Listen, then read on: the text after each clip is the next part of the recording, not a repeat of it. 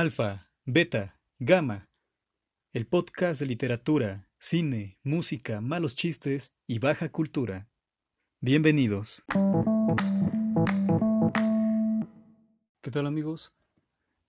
En esta edición de Alfa, Beta, Gamma vamos a hablar sobre un escritor dominicano llamado Henry Cuello Ramírez. Henry con doble R e I latina. Miren, hace tiempo, como en 2015, encontré uno, bueno, hasta ahora solo he hallado este libro de él, que fue publicado, en, fue publicado en el 2014. Yo lo leí un año después. Se llama Trece cuentos sucios.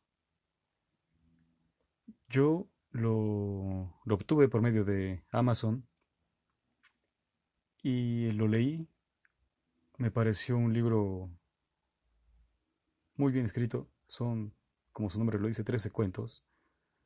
Este, más adelante les, les diré la sinopsis, según este, una página donde está alojado el libro. Pero cuando yo leí ese libro, primero el primer relato me pareció muy extraño. No sabía en verdad que estaba leyendo. Está muy bien escrito todos los cuentos, todos. Pero no sabía qué estaba leyendo. Y dije, ¿acaso serán así todos los cuentos? Y conforme uno avanza, parece que va mejorando, pero después de acabar la lectura del libro en su totalidad, uno se da cuenta, al menos bueno, me di cuenta, que uno no es mejor que otro, sino que todos en verdad son extraordinarios. Como les digo, de ese autor no encontré mucho. Al parecer creo que es un autor autopublicado porque lo encontré en Amazon. Este, pero bueno, al menos aquí en mi información que tengo, la editorial es Búho. Así que bueno, no estoy seguro pero la portada no, la verdad es que la portada no es una portada grandiosa, es una portada simple y un artículo de Julio Cuevas, firmado por Julio Cuevas el 31 de marzo de 2017 a las 12.07 am, que habla sobre, sobre este libro de Henry Cuello Ramírez. Bueno, pues les voy a leer, justo es aquí de esta página, una página que se llama Acento, les voy a leer la página se llama acento.com.do, supongo que es de República Dominicana, por eso el DO. Y en esta, en la opinión, es una columna o una opinión, se llama Apertura. Así se llama la columna de Julio Cuevas. Y bueno, se titula 13 cuentos sucios y una narración sin manchas. Se los voy a leer para que comprendan de qué va el libro y dice así. Cuando inicié a fijar la mirada sobre este libro de cuentos, debo confesarlo, un misterioso presentimiento asaltó mi memoria.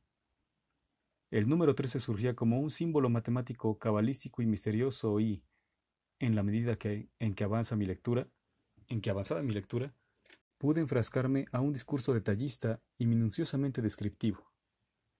De entrada, en Trece Cuentos Sucios, editora Búho 2014, de Henry Cuello Ramírez, lo temporal es asumido por el narrador como un anclaje sígnico de su narrar.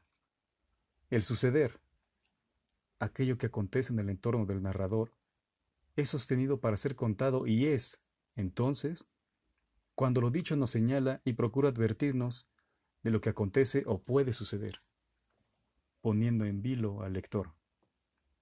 Desde el primer cuento que aparece en esta obra, titulado Desmemoria, el ser humano y sus laberintos cotidianos afloran desde una discursividad narrativa fluida, sin manchas que perturben el rejuego expresivo del sujeto narrador. Se trata de una obra que, a partir de un narrar cargado de tensiones, lo que conlleva a una lectura detenida para poder llevar la secuencia narrativa, el sujeto que narra diverso en cada cuento que conforma el libro, entra a formar parte de los hechos, se constituye en protagonista de los hechos y, a veces, se constituye en parte de los personajes. Los trece cuentos representan trece núcleos de suspenso, haciendo de los hechos un universo particular de acciones y de situaciones, desde las cuales se desarrollan los conflictos. El narrador actúa como si se tratara de tender trampas sorpresivas al lector, lo que hace de la narración un contar racional y celosamente tramado. El título mismo de la obra conlleva a una interrogante. ¿Por qué esos trece cuentos son sucios? ¿Por qué los ensuciaron? ¿Quién los ensució? De por sí, se trata de una metáfora, desde la cual el autor de la obra, que no siempre es el narrador, procura llamar la atención del lector para llenarlo de asombro, de inquina y obligarlo a búsquedas, a señalamientos y acusaciones de los personajes actuantes. El narrador controla los hechos y hasta las más simples disquisiciones mentales de los sujetos actuantes.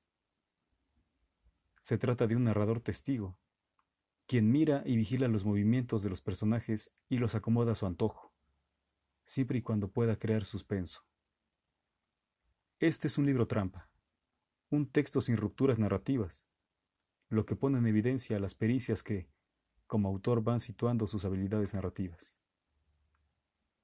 A pesar de ser su primera obra narrativa, aquí se advierte a un autor que, desde su obra, coloca a la vida como si se tratara de un cuento existencial, vivencial. Trece cuentos sucios nos empuja a una lectura inmediata, sin pausa. Es la llamada urgente que recibe el lector para seguir en continuidad su acción recreativa de lectura. El tiempo y la descripción minuciosa son dos de los elementos fundamentales de este narrador de lo cotidiano. He aquí un libro de cuentos que arrastra al lector a caer en sus propios laberintos y lo pone a mirarse en sus propios espejos vitales. Bueno, una vez leído este artículo sobre el libro, pasemos a la sinopsis del mismo. Así que, vayamos allá. Ahora la sinopsis del libro. Henry Cuello Ramírez, Trece cuentos sucios. Haciendo gala de un humor corrosivo, este prometedor escritor dominicano describe con pinceladas maestras las situaciones más anormales y truculentas de la muchas veces delirante existencia humana una muchacha que ofrece a domicilio los llamados servicios de masajes domésticos. El sorpresivo encuentro de un policía con su propia conciencia corrompida. La cruda y descarnada confesión de un joven seminarista al cura confesor que lo humilla y sodomiza. La trepidante y no menos desesperada fuga de un expresidiario, redimido por el amor, constituyen la materia prima el leitmotiv central de esos relatos. Orgasmos de alquileres, asalto, extorsión, estafas. Toda la fetidez que emana del poder como presencia fáctica. Un descenso al infierno colectivo de la sociedad y al infierno particular de cada lector.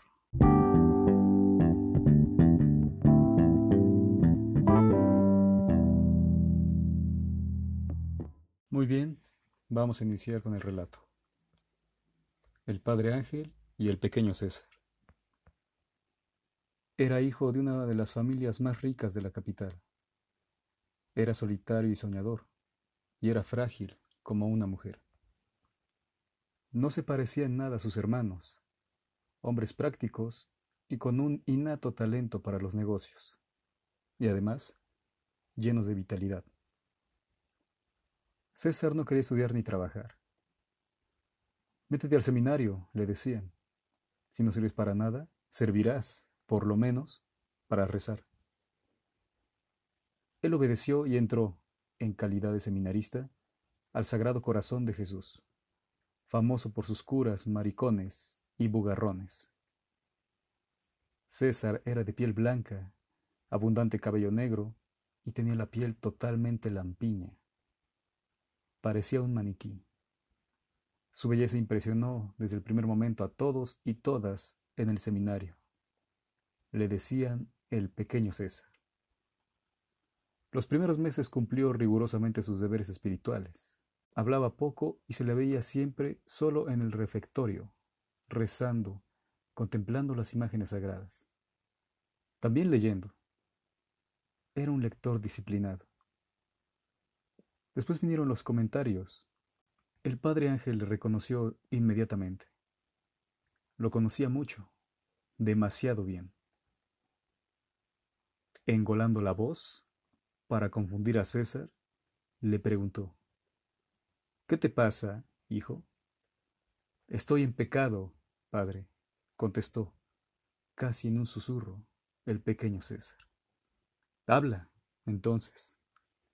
En pecado mortal, padre. El padre Ángel se revolvió, inquieto. Bueno, todo lo hemos estado alguna vez.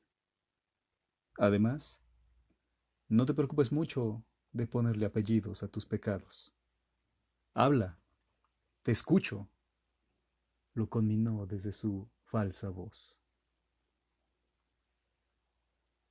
Tuve sexo, dijo el pequeño César.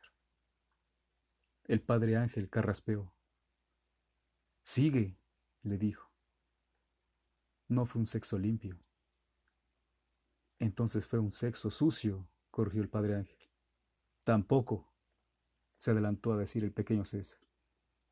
Fue un sexo impuro. Ninguno de nosotros lo es, lo consoló el padre Ángel.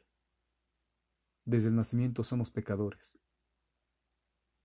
¿Con quién tuviste sexo? le preguntó, tratando de evitar la curiosidad del muchacho.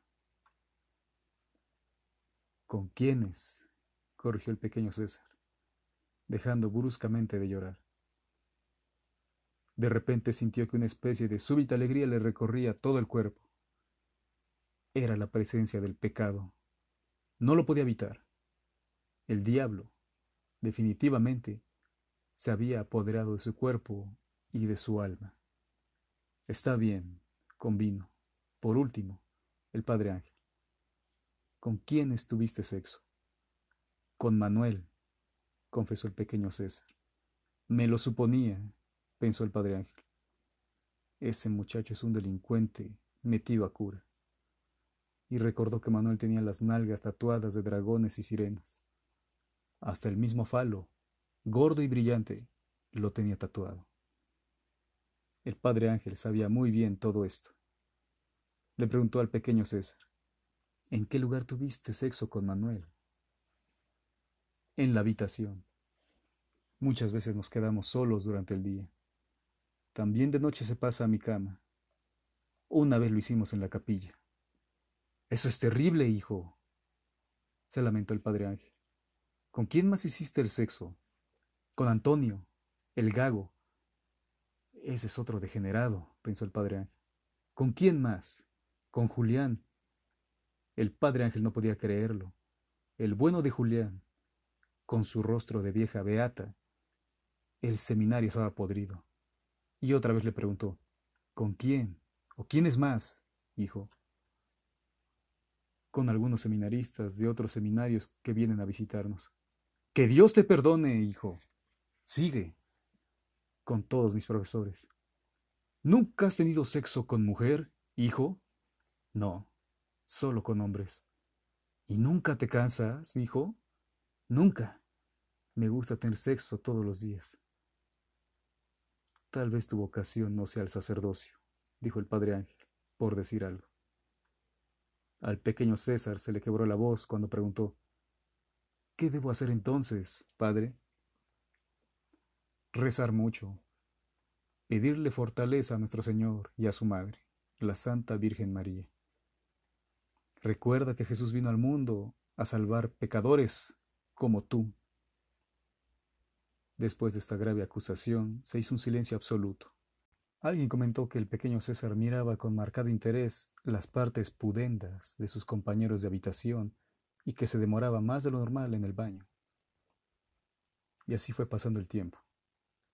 Y la presencia sutil, alada y etérea del pequeño César saturaba la imaginación de novicios y sacerdotes. Un día, el pequeño César entró a comulgar al confesionario sin percatarse de que el cura confesor era el padre Ángel. El padre Ángel se sintió, de repente, descalzo, caminando sobre el peligroso filo de una navaja, cuando preguntó, ¿Qué cosa debes confesarme, hijo? Anoche me acosté con el vigilante nocturno. Es un hombre rudo y bruto. Olvídate de los adjetivos, le recordó el padre Ángel, y, por primera vez, sintió como un calambre en la conciencia, como si le clavaran un clavo en la carne enferma de su conciencia. ¿Cómo se llama ella? inquirió. No existe ella, padre. Fue un sexo contra natura, replicó, simplemente, el pequeño César. Aquella confesión era como una especie de liberación, como si el muchacho estuviese echando sobre un inmundo vertedero toda la basura depositada en su alma. Explícate mejor, casi le ordenó el padre Ángel. Fue un sexo anormal. El padre Ángel, desde la oscuridad en la que estaba agazapado, dio un respingo, dilató las pupilas y vio, a través de las celosías de la garita, la borrosa figura del confesante. Normal o anormal el sexo está prohibido para nosotros. Hicimos votos de castidad. Recuerda que Jesús nunca se casó. Lo sé, padre, contestó el pequeño César, y empezó a sollozar. Desahógate, hijo, susurró el padre Ángel. Oyó como el pequeño César se sorbía los mocos. No soy un digno siervo de Dios, prorrumpió el pequeño César. La voz le salía estrujada por los sollozos. Mientras me cogía, me azotaba las nalgas con unas manos grandes y callosas. Temo mucho que lo vaya a decir. No quiero, padre, que mi familia se entere de mis debilidades. Otra cosa, padre. Mientras más me golpeaba las nalgas, me excitaba más. Por último terminé mamándosela.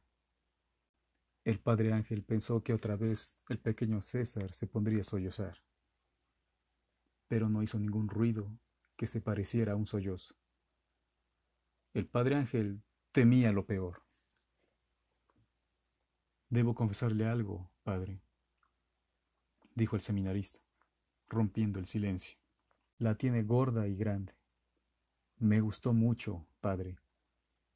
El padre Ángel estaba alarmado. ¿Qué fue lo que más te gustó, hijo? Que me azotara.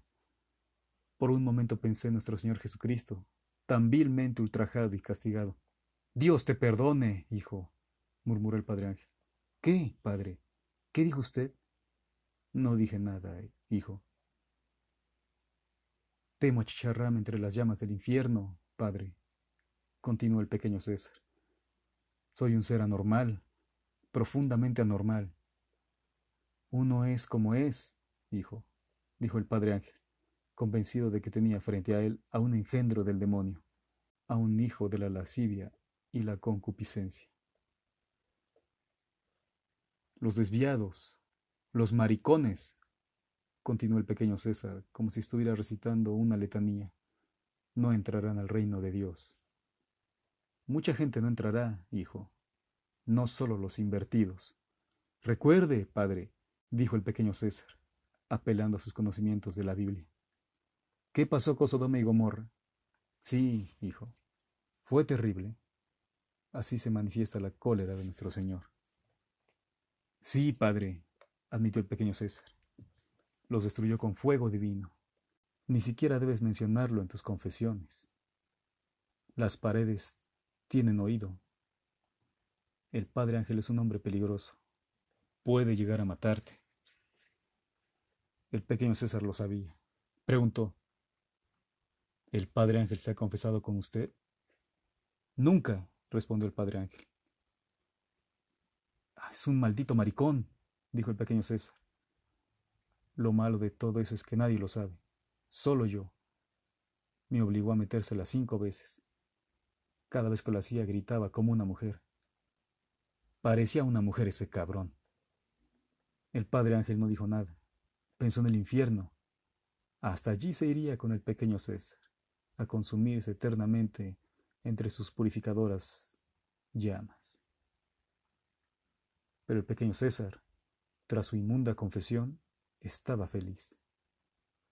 Feliz de haberle contado a alguien sobre su doble vida, sobre los ocultos pecados de la carne, sobre la ambigua debilidad de sentirse mujer. Gracias, Padre, dijo. Es mi deber escucharte, hijo mío, dijo el Padre Ángel, casi despidiéndose. Y agregó, quiero que me hagas un pequeño favor. Olvídate del Padre Ángel. No le cuentes a nadie lo que pasó entre el Padre Ángel y tú. El pequeño César le dijo que sí, que no se preocupara tanto por ese mariconazo, y le dijo, no solo es un maldito bugarrón, como dice todo el seminario, sino que también es un cochino maricón. ¿Por qué llegaste a esa conducción, hijo? preguntó el padre Ángel, sabiendo de antemano la respuesta del pequeño César. Porque me hizo que se la metiera más de cinco veces. ¿Y tú qué hiciste, hijo? Tuve que hacerlo, aunque para mí fuera abominable. Me amenazó con matarme si no lo hacía. Esa es una relación peligrosa, le aconsejó el padre Ángel. Debes dejar de verte con el padre Ángel, que por lo que estaba viendo y viviendo en el seminario, el que no era bugarrón, era maricón y a veces las dos cosas. El padre Ángel respiró. Y a veces las dos cosas. Casi suspiró dándole la razón al pequeño César. A mí me abraza otro fuego, el fuego de la lujuria y los placeres de la carne. Cuando veo a un hombre desnudo, me asalta un deseo irresistible de poseerlo, de hacerlo mío o de que me posea a mí, lo cual es lo mismo. Usted ha tenido una debilidad de la carne, padre. Ante la pregunta, el padre Ángel se azoró. ¿Cómo, hijo? que si ha tenido sexo con hombre o mujer. He tenido muchas debilidades, hijo, admitió el padre Ángel, eludiendo la pregunta del seminarista. Pensó que, de seguir escuchando, la confesión del pequeño César no terminaría nunca. El muchachito se las traía. Por lo visto se había acostado con el seminario entero. De repente el pequeño César había dejado de hablar. Lo mejor será que se serene, pensó el padre Ángel. Era lo más saludable para ambos, confesor y confesante. Le diría que ya era suficiente, que ya había vaciado su alma de lo peor, de lo más abyecto e inmundo. Y entonces escuchó cómo brotó de los labios del pequeño César la siguiente pregunta. ¿Conoce usted al Padre Ángel, Padre? Ahora sí que el Padre Ángel se sobresaltó de verdad. Ante lo extraño de la pregunta no podía mentir. Sí, hijo.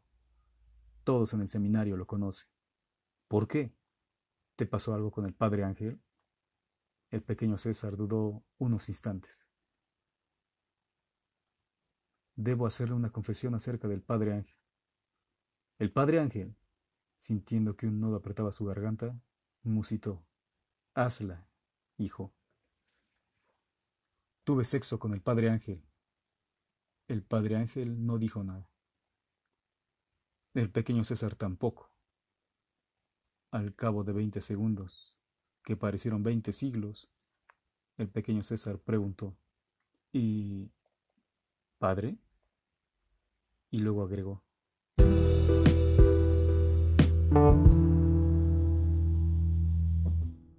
bueno amigos, esto ha sido todo por, el, por esta emisión.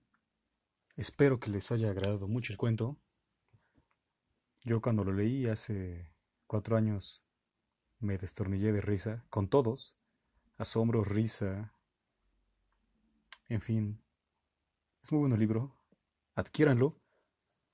Ya saben, búsquenlo en Amazon, yo lo encontré allí y bueno, sigue alojado allí. En ningún otro lugar lo encontré, o sea, en Internet, al menos en Internet. En República Dominicana supongo que, pues obvio, a lo mejor debe estar en librerías, en físico. Pero acudan a Amazon, allí busquen a Henry Cuello, 13 cuentos sucios, y adquieren el libro, léanlo, y si quieren opinar sobre él, pues ya saben, eh, el contacto abg.correctores.gmail.com en Facebook, alfa, beta, gamma, y pues estamos aquí, en contacto. Si les gustó este, este cuento, el trabajo, pues compartan, compartan ese podcast. Si no les gustó, igual critíquenme, díganme qué puedo mejorar. Se los agradeceré mucho, ¿eh? en verdad. Así que gracias por escuchar, gracias por atender, gracias por compartir y nos vemos hasta la próxima misión. Hasta pronto.